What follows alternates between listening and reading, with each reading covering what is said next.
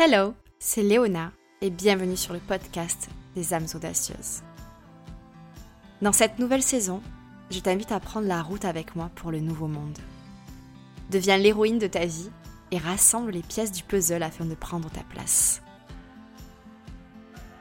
Mindset, spiritualité, entrepreneuriat, créativité, explorons ensemble ce qui te permettra de vivre en alignement avec ton âme audacieuse.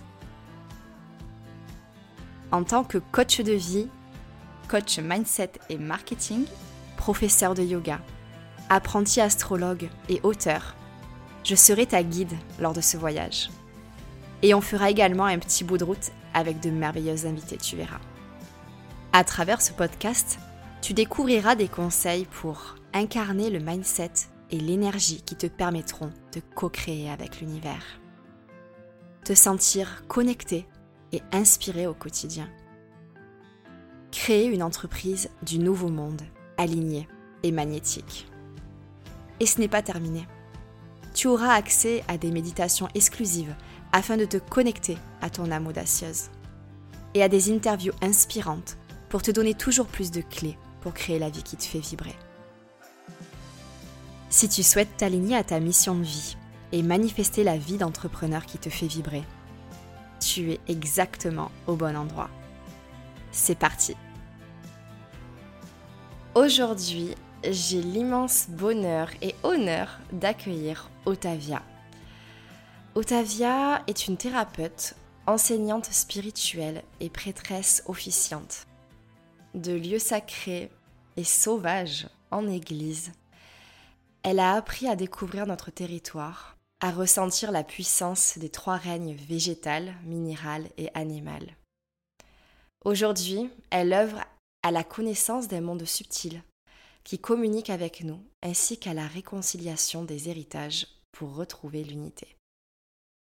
Elle propose des analyses transgénérationnelles pour partir à la reconquête de son héritage psycho-émotionnel et se libérer de ce qui ne nous appartient plus des initiations qui permettent de cheminer vers l'autonomie spirituelle, des guidances au tarot ou avec des oracles, des masterclass et des webinaires autour de nos héritages christiques et païens, et aussi une boutique de création unique et enchantée.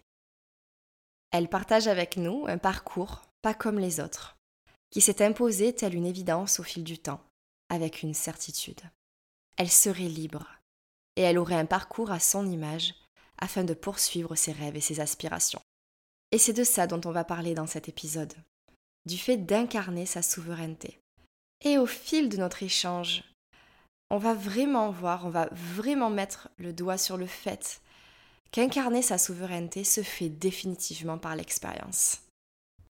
Attends-toi à un moment sacré, une parenthèse enchantée, où Otavia livre son parcours, ses déclics, ses épreuves, et ce qui la passionne et l'habite aujourd'hui. Comment son corps a tiré la sonnette d'alarme pour l'aider à se réaligner et l'amener à comprendre comment elle peut aider les autres sans en venir à se détruire. On va aussi parler euh, de ce moment où notre mission de vie s'impose à nous et que ça devient vraiment une évidence en fait, que ce soit presque magique et naturel de se lancer dans ce cheminement. On va aussi parler des poids qui appartiennent à notre famille et ce qu'implique de libérer sa lignée. Parce qu'on n'est pas obligé de ressembler aux membres de notre famille. On va également aborder la relation à l'argent et la déconstruction qu'Otavia a, a pu vivre. Qu'est-ce que ça représente de gagner plus que ses proches? Et puis on parlera aussi de sa vision de l'entrepreneuriat et de sa façon de modeler ses journées à son image totalement tissé à sa spiritualité. Le fait aussi de rester aligné au quotidien à travers son entreprise et de se laisser guider par son cœur et non par ses peurs. Une première partie déjà très inspirante et riche en clés à vous approprier. Et puis ensuite, on en vient à parler de ce que c'est que d'être une prêtresse et de la différence qui existe avec l'archétype de la prêtresse qu'on traverse toutes dans notre vie. Et à la fin de l'épisode, Otavia dévoile un projet. Mais je n'en dis pas plus. Otavia est vraiment souveraine de sa vie et j'espère qu'elle vous inspirera autant qu'elle m'inspire. C'est parti. Bienvenue Otavia sur euh, le podcast des âmes audacieuses. Je suis vraiment honorée de ta présence aujourd'hui. Merci beaucoup de m'accueillir. Alors du coup, plongeons dans le vif du sujet. Incarner sa souveraineté, ça va être un petit peu le fil conducteur euh, de tout notre échange. Comment, de fil en aiguille, tu as réussi à incarner euh, ta souveraineté? Merci beaucoup de me donner la parole sur ce sujet. C'est quelque chose qui me tient à cœur de, de partager mon vécu parce qu'il est un petit peu particulier. Il a été euh, fait de, beaucoup d'obstacles et je n'étais pas du tout euh, prédestinée à, faire ce que je fais aujourd'hui, puisque à l'origine, toute la partie mystique, initiatique et spirituelle euh, que j'incarne dans mon travail aujourd'hui, c'était quelque chose que je vivais en étant accompagnée. J'ai commencé à être accompagnée très jeune. Je suis née dans une famille où il y avait déjà des personnes très ouvertes à la spiritualité, notamment deux de mes tantes qui sont des médiums, mais qui n'avaient pas du tout la capacité de me prendre en charge à cette époque-là. Donc j'ai toujours vécu en étant accompagnée de personnes qui étaient proches de leur spiritualité, proches de leurs dons. il n'y avait pas de tabou par rapport à ça. Et ensuite, j'ai eu une initiatrice à partir du moment où j'avais une dizaine d'années. Et c'est elle vraiment qui m'a amenée euh, sur le chemin du christique, le chemin du sacré. Donc, je ne me destinais pas à faire ça puisque pour moi, c'était un chemin à part entière et j'ai rencontré mes premiers obstacles là-dessus. Et ma voie euh, professionnelle, je l'envisageais plutôt au niveau des langues étrangères, qui est le cursus que j'ai fait à l'université, en apprenant le japonais. Hmm.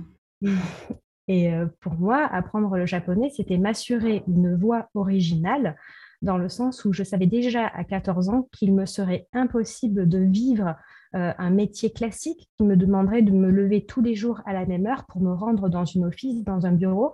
J'avais besoin de liberté de mouvement et j'avais déjà très jeune cette angoisse euh, du métier classique qui, que j'aurais vécu moi comme, comme une soumission et comme euh, la, la, perte de mes rêves.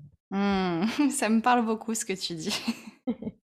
Donc euh, voilà, j'ai fait ce, cursus de japonais et toujours à côté, je recevais des enseignements. Donc j'ai reçu euh, des enseignements d'une personne très proche de ma famille qui, m'a complètement pris en charge sur tous les dons et les capacités que j'avais. Donc il m'a appris le tarot, qui m'a vraiment introduit à l'occultisme chrétien, qui m'a amené dans les églises, qui m'a amené sur la voie de Marie-Madeleine, euh, beaucoup sur la voie mariale aussi.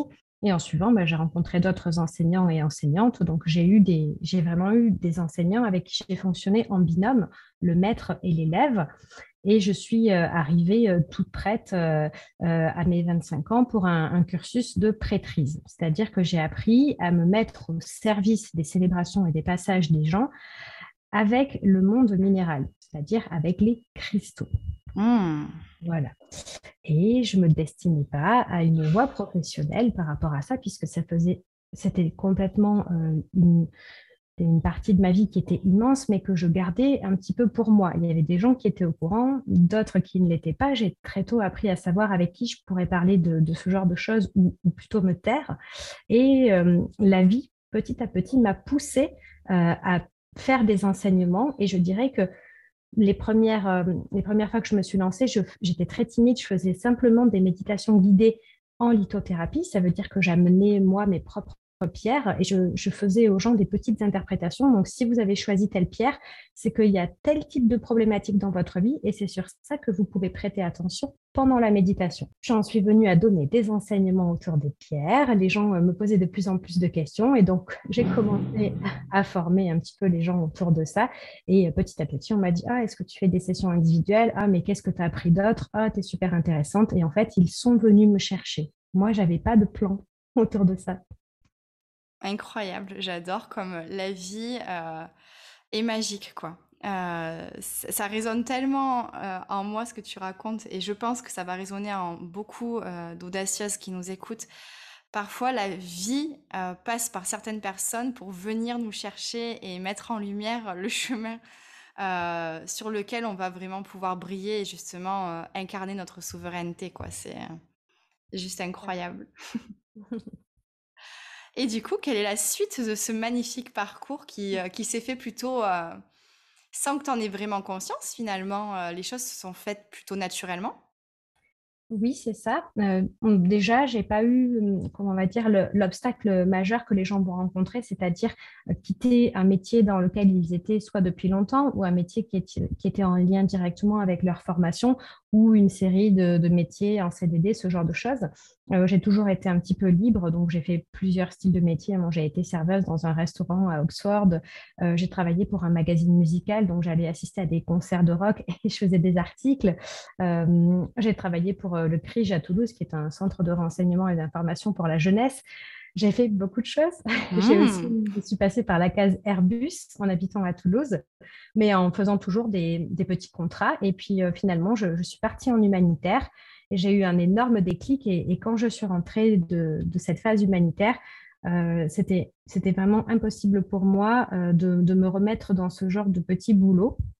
Et c'est là où petit à petit, j'ai cherché à faire mon nid différemment. Et tout simplement, bah, mon aventure que j'ai appelée euh, éclaireuse holistique au départ a, grossi et, ça a attiré de la curiosité. Et je dirais que ça s'est tissé au fil des demandes que les gens euh, m'ont formulées. Et petit à petit, bah, j'ai poussé mes enseignements plus loin et, me voilà sous le format euh, que je propose aujourd'hui. Et quelle est la révélation que tu as eue justement durant cette mission humanitaire?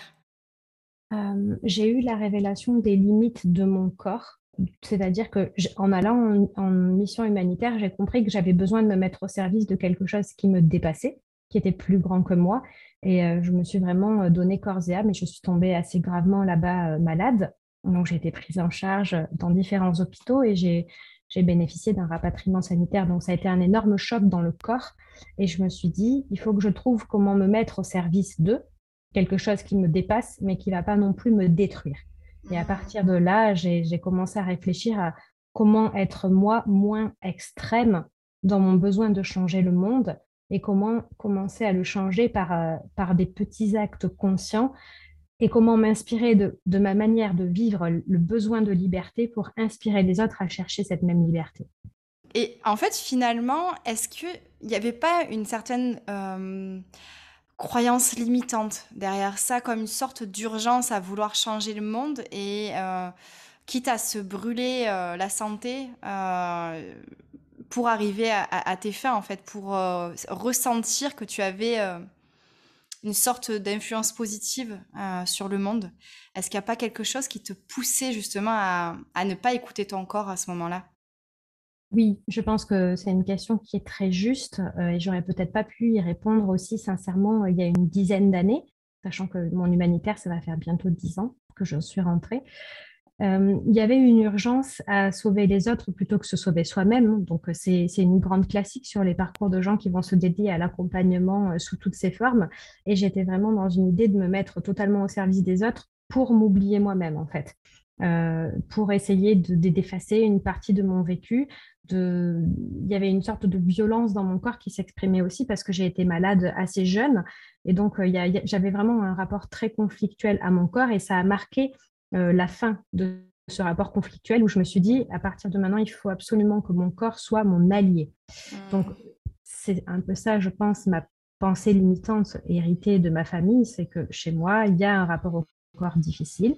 Je viens d'une famille qui est essentiellement euh, composée de femmes ma mère qui a beaucoup de sœurs, moi qui ai des sœurs, et ainsi de suite. Et euh, il y avait beaucoup de choses autour du corps. Et je pense que ça a été un peu, euh, ça a été un peu mon catalyseur. C'est peut-être la chose à travers laquelle j'ai le plus essayé de me détruire, mais c'est aussi ce qui m'a sauvée lorsque j'ai mis le doigt dessus. Et tu en train de te détruire a fini par, par te sauver, quoi, parce que tu as ouvert les yeux. C'est ça. Hmm. Et tu parlais justement de, de famille.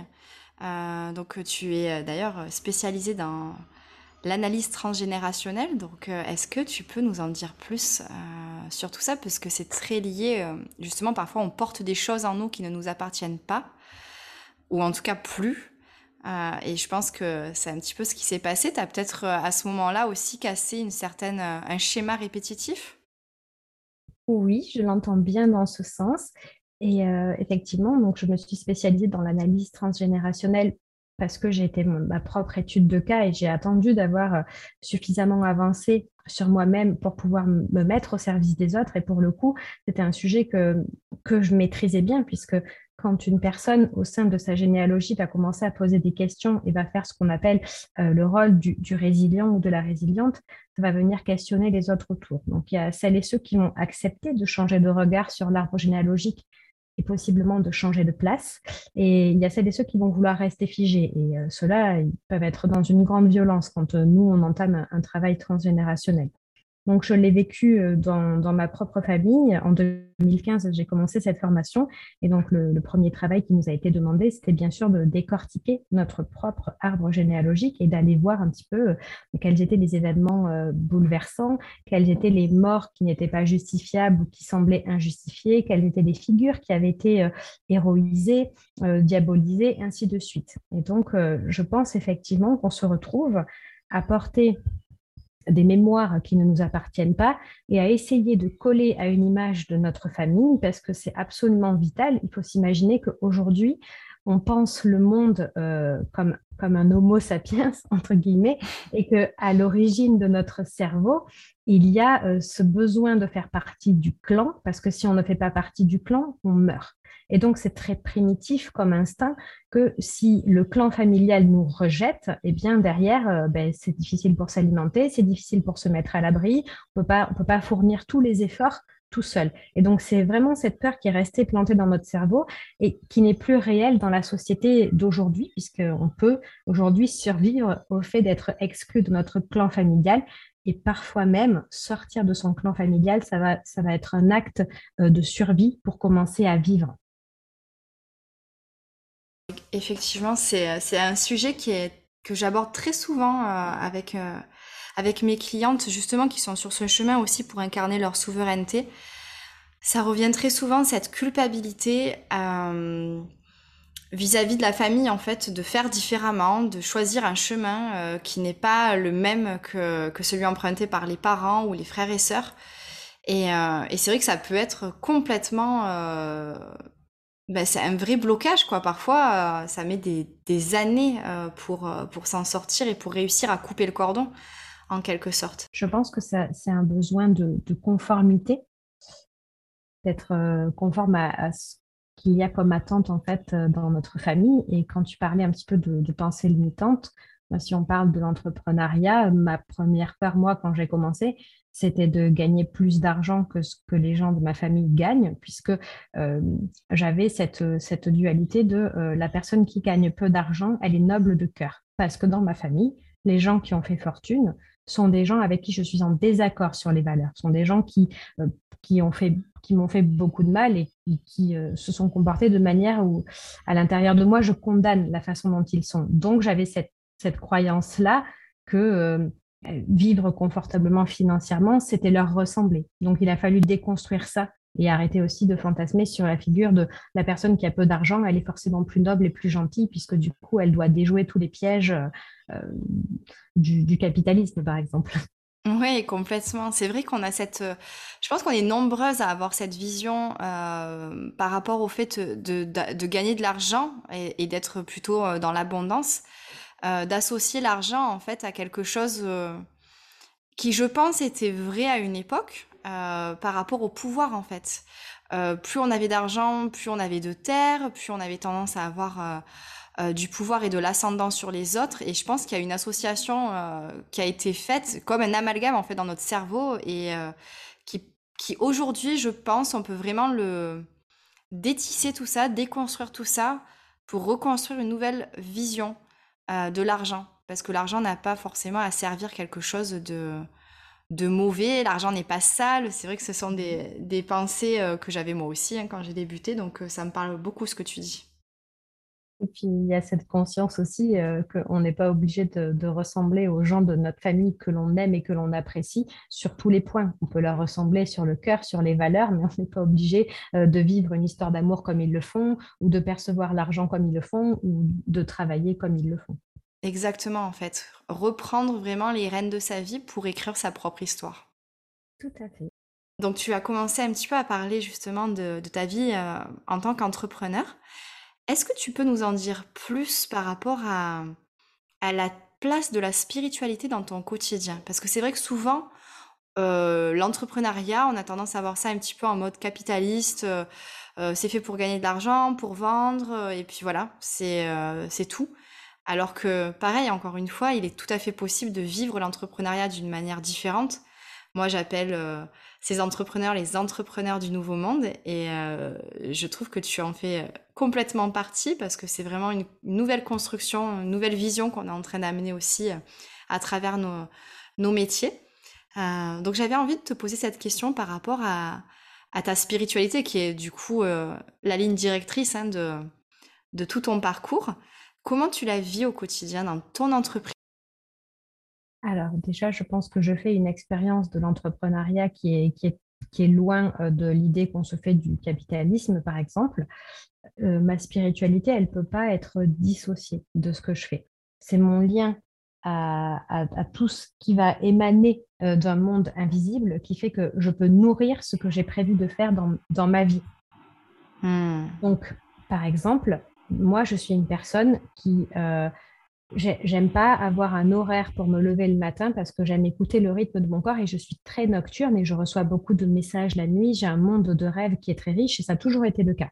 Depuis que je suis enfant, j'avais besoin de dormir plus tard que mes frères et sœurs le matin ou que mes cousins, cousines qui allaient se lever très tôt pour regarder des dessins animés ou des choses comme ça.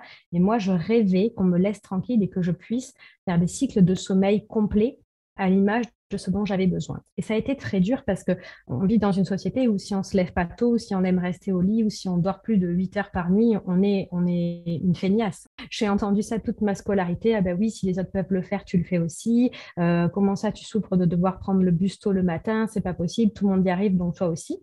Et donc, quand j'ai débuté mon entrepreneuriat, la première chose importante pour moi, c'était d'arrêter de sacrifier ces matins.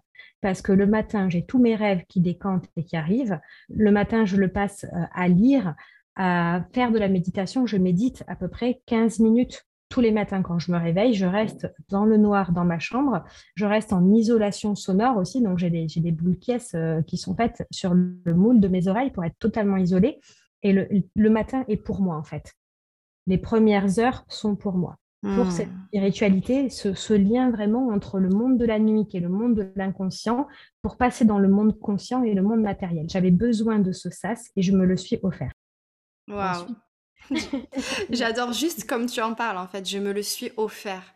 Parce que c'est ça aussi l'entrepreneuriat, c'est s'offrir une vie qui correspond à, à, nos besoins, nos attentes et à ce qui nous fait profondément vibrer. Quoi. Donc c'est super beau comme tu en parles. Et ensuite, je dirais que mmh, depuis forcément euh, que j'ai été euh, initiée euh, au rôle d'officiante avec, les, avec les pierres, les célébrations, toutes les affaires de prêtrise, tout ça, mes enseignantes m'ont dit, toi, le mieux, ça serait que tu restes connecté à l'énergie de la Lune. Et donc, depuis cette époque-là, eh bien, je fais très attention aux phases lunaires. Donc, je me réserve des moments pour vivre les pleines lunes et les nouvelles lunes. Donc, il y a une époque où j'animais des cercles de pleine lune et de nouvelle lune. Ça a duré quelques mois et à un moment donné, ça s'est mis à me peser parce que c'est des moments que j'avais besoin de vivre toute seule en fait. Et euh, ça a été mon petit rééquilibrage à moi, c'était de plus rien proposer sur ces phases-là pour euh, avoir l'opportunité de le vivre pleinement. Donc il ne se passe pas un mois euh, sans que je sois au rendez-vous de la pleine lune ou au rendez-vous de la nouvelle lune pour moi, ça fait partie de mon équilibre et ça fait partie euh, de, de la manière dont je vais nourrir euh, ma vie d'entrepreneuse, en fait. Et c'est super intéressant ce que tu es en train de dire par rapport au fait que tu, tu, pensais justement euh, avoir besoin de transmettre ça lors des nouvelles lunes et des pleines lunes et où tu as réalisé que finalement, tu avais besoin de vivre ça pour toi-même parfois, ça peut être facile d'avoir cette confusion entre oh, j'aime tellement ces moments, je veux le transmettre, et parfois ça, peut aller à notre rencontre, à notre propre rencontre. Parfois, on n'est pas prêt, mmh euh, à, transmettre certaines choses, ou parfois c'est tout simplement euh, pas ce qu'on est censé faire, quoi. C'est quelque chose qui fera partie de notre vie intérieure euh, et qui n'aura pas besoin d'être forcément transmis ou extérioriser. Et euh, je pense que cette euh, confusion, euh, c'était important de mettre le doigt dessus parce que parfois on, peut être vraiment tenté de se dire mais si j'aime ça, il faut absolument que je l'extériorise. Alors qu'il y a des moments où non. Parfois ça c'est pas le bon timing et parfois c'est jamais le timing quoi. Il faut que ça reste vraiment dans notre monde intérieur. Bien sûr, et aussi la question qui se pose ben, quand on est dans un schéma d'entrepreneuriat, c'est bien sûr la question de l'argent. Et donc, ah, si j'arrête cette prestation, comment ça se passe au niveau financier? Hmm. Et je dirais que moi, j'ai eu moins d'angoisse peut-être que la plupart des gens qui débutent sur ce sujet, parce que quand j'ai commencé à faire mes méditations et, mes, petits ateliers, euh, au début, j'avais aucune idée ni intention d'en faire euh, ma voie professionnelle. Je ne pensais pas à ça. Ça s'est fait tout seul.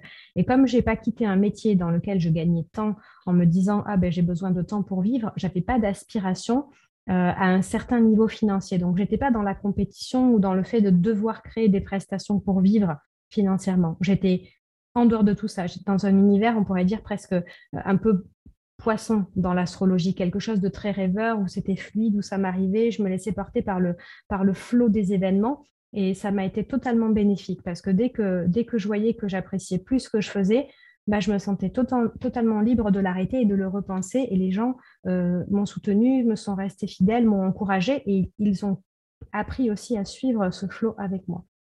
Ça, c'est aussi quelque chose de tellement précieux ce que tu viens de partager.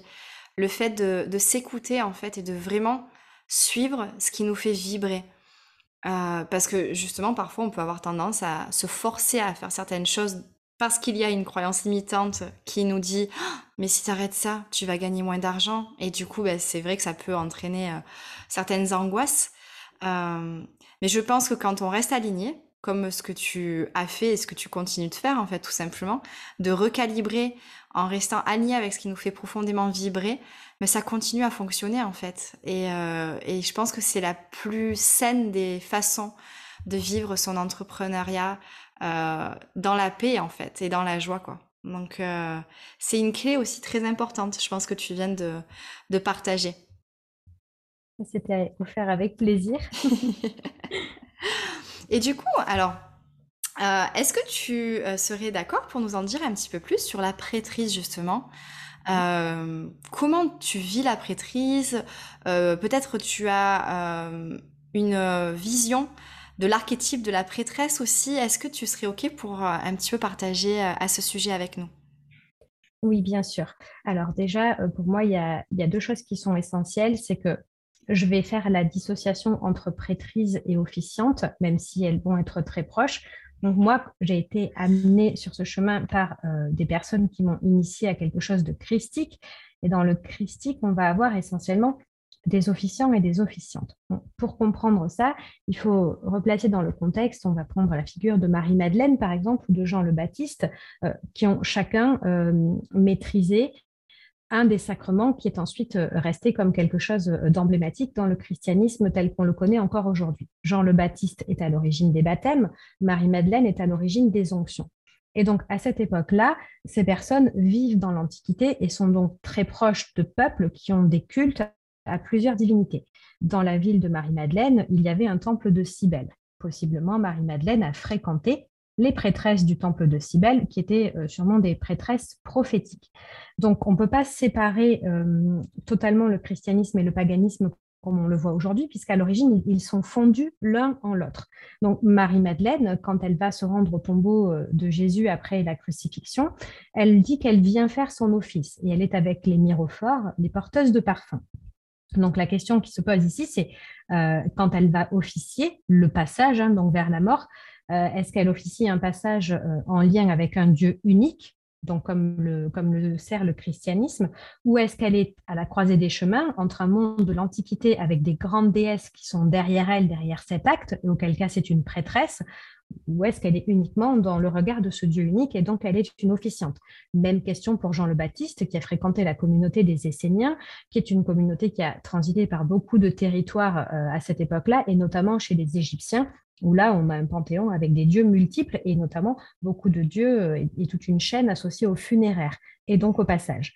Donc, pour moi, quand euh, on m'a euh, amené dans ce rôle d'officiante, la figure qu'on m'a présentée, c'était la Vierge Marie, en me disant derrière la Vierge Marie, il y a les Magna Mater, ces grandes déesses de l'Antiquité.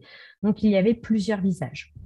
Et ensuite, on m'a aidé à consolider tous ces acquis en m'apprenant à créer des rituels euh, symboliques et sensés pour servir certains passages à l'aide des cristaux. Donc on m'a dit, bah, tiens, la cornaline, ça va être très bien pour les passages de femmes en rapport avec les nettoyages de l'utérus. La chrysoprase va plutôt être associée à des passages juste après la nouvelle lune pour faire remonter l'énergie, le besoin d'aventure, euh, toute la, force de, la naïveté, le fait de découvrir le monde de nouveau, et ainsi de suite. Donc c'est délicat parce que à ce moment-là, je suis dans un rôle d'officiante. Et plus je vais derrière le visage marial et plus je rencontre les déesses derrière, plus forcément je suis sur un chemin de prêtrise avec une ou deux divinités qui appellent et qui vont, euh, qui vont présider à mes actes et à mes rites.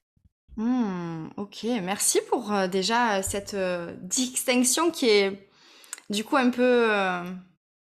Il y a un voile flou entre les deux de temps en temps. Tout à fait. Tu permets à des, à, des femmes de devenir euh, prêtresses également. Des hommes et des femmes. Ouais, ouais. Alors, c'est vrai que j'ai tendance à dire prêtresse, euh, voix de prêtresse, mais j'ai effectivement accompagné deux hommes sur ce parcours. Mhm. Donc, par rapport à ça, euh, j'enseigne aux gens comment rentrer dans différents temples, à savoir que le premier est le temple de l'étude, parce qu'il n'y a pas de prêtrise sans divinité derrière. Et généralement, une divinité qui va faire office de figure tutélaire, qui va donc être la divinité qui, euh, qui nous traverse pour nous demander de réaliser une partie de son œuvre dans la matière. C'est ça le but. Et donc qui va nous aider à, présider au, sacrement, au rite, au passage, ce genre de choses.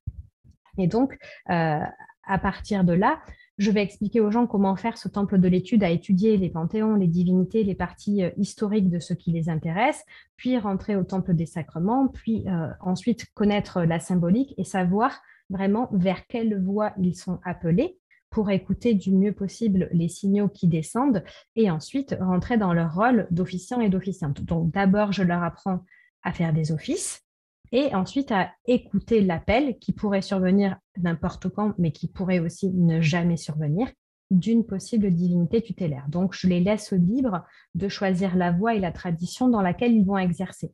C'est un peu, on pourrait dire que je leur apprends une forme de, tronc commun sur l'office pour qu'ensuite ils aillent vers quelque chose qui se précise pour eux. Ok, oui, parce que ce sera différent pour chaque personne.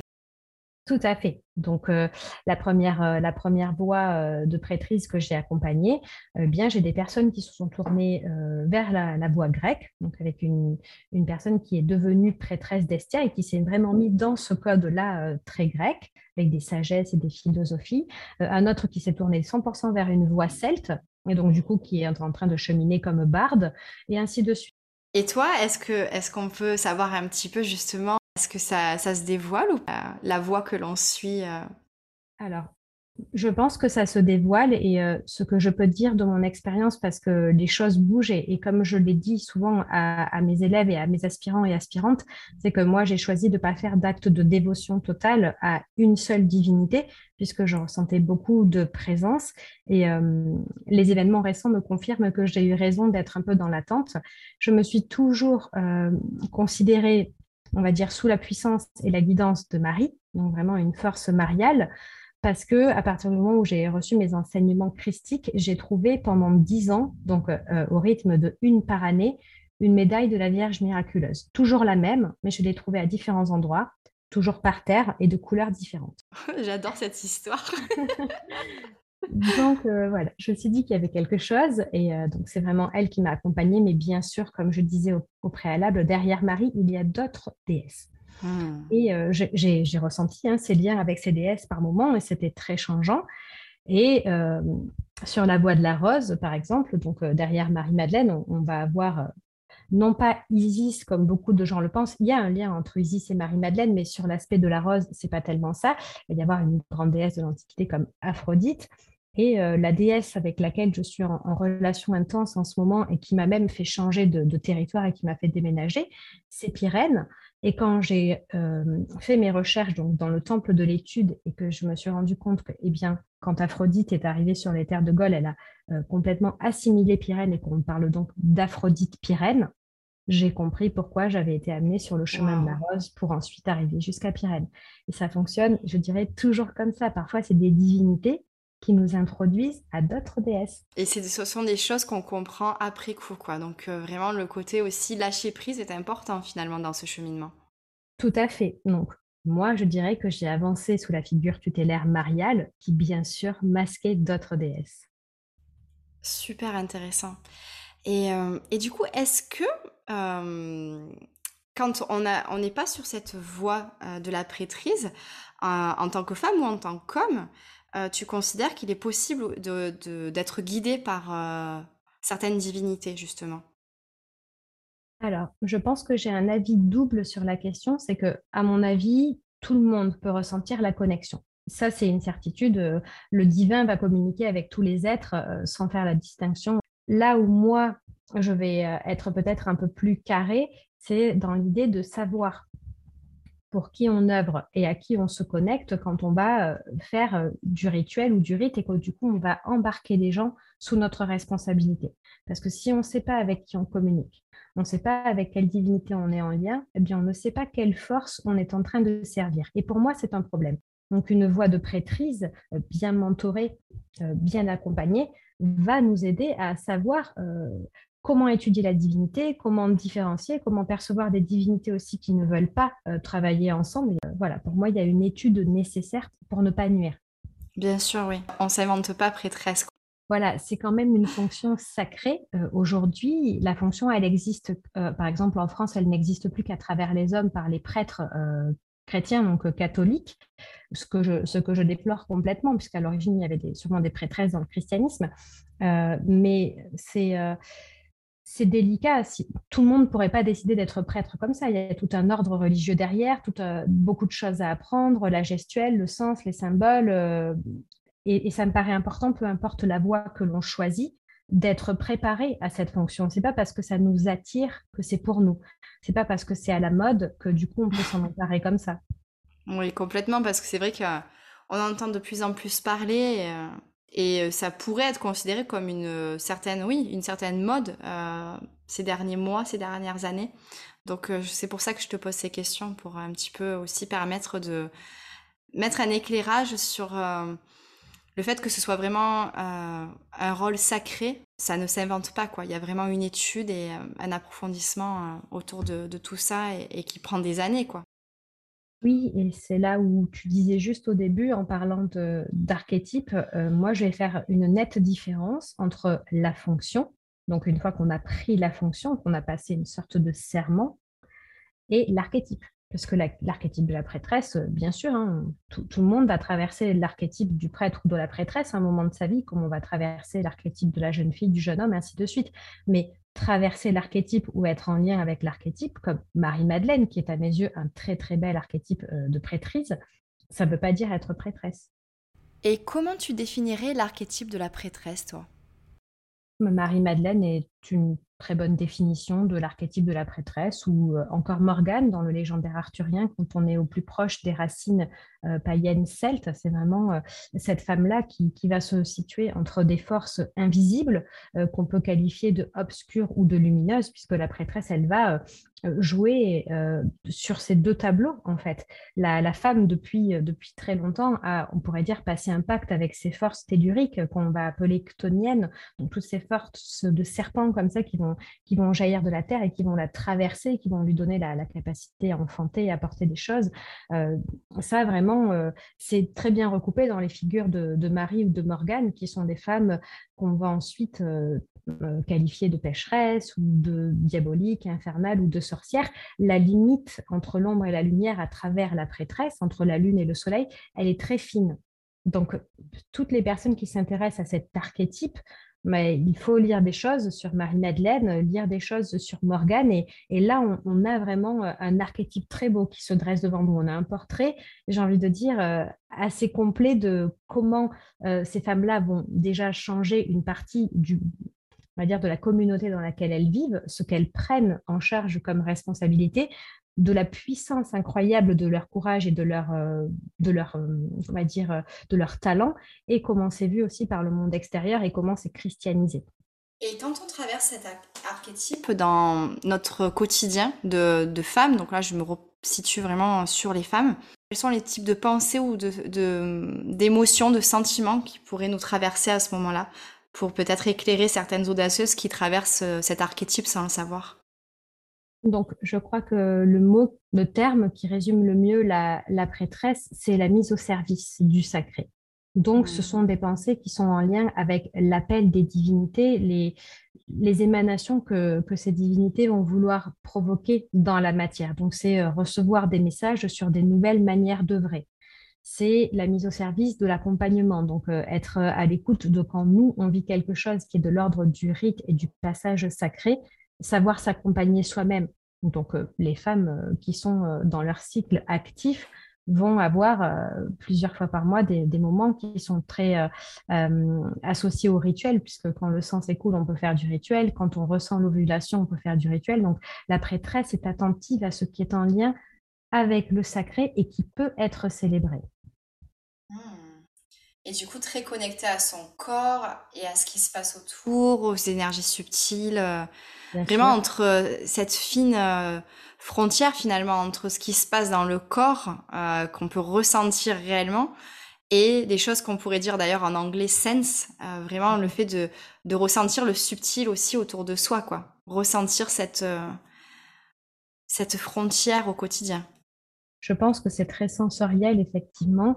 Euh, que ça passe par des messages, euh, sûrement par le nocturne. Après, tout le monde n'a pas les mêmes supports pour recevoir des messages. Hein. Il peut y avoir des, euh, des, personnes qui sont dans quelque chose plus de, l'ordre du canal médiumnique ou à travers un, jeu de cartes, de tarot, n'importe quelle pratique, hein, même à travers le yoga, la méditation, certains sports aussi qui vont complètement favoriser ces états. mais oui, je pense que la, prêtresse, dans un archétype, quand on se fait traverser par cette énergie-là, c'est ce besoin de célébrer avec du sens. Donc, le comprendre que même notre quotidien est fait de passages et d'étapes qu'on peut sacraliser, donc on peut ramener dans un espace qui est en lien avec le céleste pour le vivre de manière plus consciente et pour aussi avoir euh, le divin pour témoin. La mise en place de rituels dans son quotidien, ça peut être tout à fait une façon de se connecter à, cet archétype au quotidien, justement, peut-être pour le vivre plus en pleine conscience. Oui, bien sûr. Je pense là que effectivement, apprendre à devenir autonome sur euh, créer un rituel qui a du sens pour nous. Donc, euh, par exemple, savoir euh, si on place une figurine sur notre espace rituel, il faut savoir qu'est-ce que raconte cette figurine. Si on place la triple déesse lunaire, par exemple, ou si on place une déesse mère avec une spirale sur son ventre, qu'est-ce qu'on a voulu évoquer? La prêtresse est capable de répondre à toutes ces questions-là. Si on lui dit pourquoi tu as mis tel telle pierre, telle bougie, telle couleur, elle, peut dire le sens qui est derrière chacun de ces objets. Est-ce que tu pourrais partager peut-être un rituel important pour toi euh, avant que l'on conclue notre, notre moment euh, sacré, justement, cette parenthèse enchantée? Oui, avec plaisir. Mon, rituel sacré, le, celui en tout cas avec lequel euh, je me sens le, le plus en lien dans cette phase de vie, c'est mon rituel de nouvelle lune. Donc, à chaque nouvelle lune, je vais me façonner une bougie. je, crée mes propres bougies. Je vais m'en faire une pour moi, pour une des divinités que je sens euh, présentes à mes côtés. Donc, en ce moment, c'était beaucoup Cybèle, Bélissama, Mélusine. Donc, je vais tourner autour de, ces trois déesses. Donc, admettons, je vais me faire une bougie dédiée à Mélusine dans les 4-5 jours qui vont précéder. Je vais mettre cette bougie sur mon hôtel. Donc, euh, Mélusine étant une déesse serpente, je vais beaucoup travailler autour de l'énergie de l'œuf, du nid, euh, de l'eau. Et le soir de la nouvelle lune, je vais moi rentrer dans mon propre nid grâce à l'énergie de Mélusine. Je vais me vider de mes propres eaux. Donc, si j'ai besoin de pleurer, ce genre de choses, je vais le faire. Et dans cet espace-là, je vais être dans, je vais revenir à moi en fait dans un espace où parfois je n'ai besoin de rien faire d'autre que être consciente et présente à moi-même. Je vais prendre des notes dans mon carnet. C'est le moment où je vais faire le bilan de mon mois. Et ensuite, je vais euh, me faire un tirage de cartes. Donc, j'ai un tirage bien précis que je me fais en nouvelle lune. Ok, oh, ben merci d'avoir partagé euh, ce rituel sacré euh, avec, avec moi et avec toutes les audacieuses qui écouteront. Ça pourra permettre aussi peut-être d'inviter à se connecter vraiment à soi. Et... Parce que c'est ça aussi, incarner sa souveraineté, c'est se faire confiance et euh, des rituels, ok, c'est bien d'avoir. Euh, il y a des rituels qui sont enseignés, mais ça peut être aussi bien de créer ses propres rituels pour se connecter à soi. Euh, et je pense que voilà, ça pourrait être un, bon, un bon point de départ ou une belle inspiration pour créer ses propres rituels. Et alors, Je sais, il y a un petit, mon petit doigt qui m'a dit qu'une publication serait euh, en cours. Est-ce que tu peux nous en dire un peu plus autour de ce sujet? Je serais ravie de partager ça et surtout avec toi où je sais que euh, tu me comprends bien sur l'aspect euh, réalisation d'un rêve. Donc, euh, j'ai été contactée par une maison d'édition l'année dernière et j'ai signé mon contrat le 8 septembre, qui est donc une fête mariale. Mmh, j'adore. 8 Otavia. tout à fait, euh, né en août, tout ça. Donc, euh, j'étais très heureuse et ils m'ont contactée avec un sujet qui était déjà préparé. Ils m'ont demandé si je me sentais d'écrire sur ce sujet euh, qui est autour de l'énergie de l'eau. Et je me suis régalée, bien sûr, euh, à, aller dans ce sujet-là. Et donc, euh, voilà, j'ai reçu le, PDF de mise en page de mon livre avec beaucoup d'émotions. Je n'ai pas la date de sortie exacte, mais j'ai le mois, donc ce sera en septembre. Et voilà, j'ai travaillé avec une équipe formidable, autant l'éditrice que la personne qui corrige. C'était très fluide pour moi et j'ai hâte en fait de, de montrer cette, cette première création sous forme de livre. C'est une grande première pour moi et j'espère que c'est que le début de l'aventure. Non, mais j'en suis déjà certaine. Génial. Donc, du coup, euh, attendez-vous à une sortie euh, en septembre, euh, donc sur le thème de l'eau. C'est ça. Et le titre, quand est-ce que tu vas le dévoiler? Alors, je pense que j'ai déjà le droit de dire le titre aussi bien que la maison d'édition. C'est Secret d'étoile qui va me publier et le titre, c'est Le pouvoir guérisseur de l'eau. Mmh, j'ai hâte. j'ai vraiment hâte parce que j'ai un rapport particulier avec l'eau. Parfois, il y a des rituels aussi qu'on met en place quand on est enfant sans forcément savoir. Et c'est vrai que moi, tous les matins, euh, je me passe trois fois de l'eau sur le visage depuis que je suis toute petite. Et euh, alors euh, voilà, c'est c'est pour ça que je suis vraiment dans dans l'attente. J'ai vraiment hâte de recevoir euh, ton magnifique livre et de pouvoir y plonger. Et du coup, si ça résonne dans les auditrices audacieuses, si ça résonne dans votre cœur, n'hésitez pas à noter dans votre agenda qu'en septembre, il y a un magnifique livre qui va sortir et qui va beaucoup vous apporter, j'en suis certaine. Merci beaucoup. Bah écoute, euh, Otavia, je pense que euh, c'était vraiment un, moment ultra riche. En tout cas, ça l'a été pour moi. J'espère que ça a planté des graines. Et euh, je suis certaine qu'il va y avoir pas mal de réflexions après cet épisode. Donc, merci beaucoup pour ton partage, ton authenticité, ta vulnérabilité et toute ta sagesse. Merci beaucoup euh, de m'avoir amené sur ces questions. C'était un plaisir de m'exprimer sur ces sujets euh, avec toi, comme tu le sais. C'est vrai qu'on aurait pu euh, continuer sur beaucoup d'autres sujets ou en, approfondir, mais je pense que déjà, ça donne pas mal de clés pour justement incarner sa spiritualité. bah tiens, tu vois, c'était un... un lapsus, incarner sa souveraineté à travers un chemin très spirituel. Magnifique.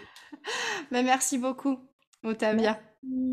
Avant qu'on se quitte, partager tes, euh, tes, réseaux sociaux, là où on peut te trouver, euh, tes actualités aussi euh, par rapport à, tes retraites, tes, formations, tout ça.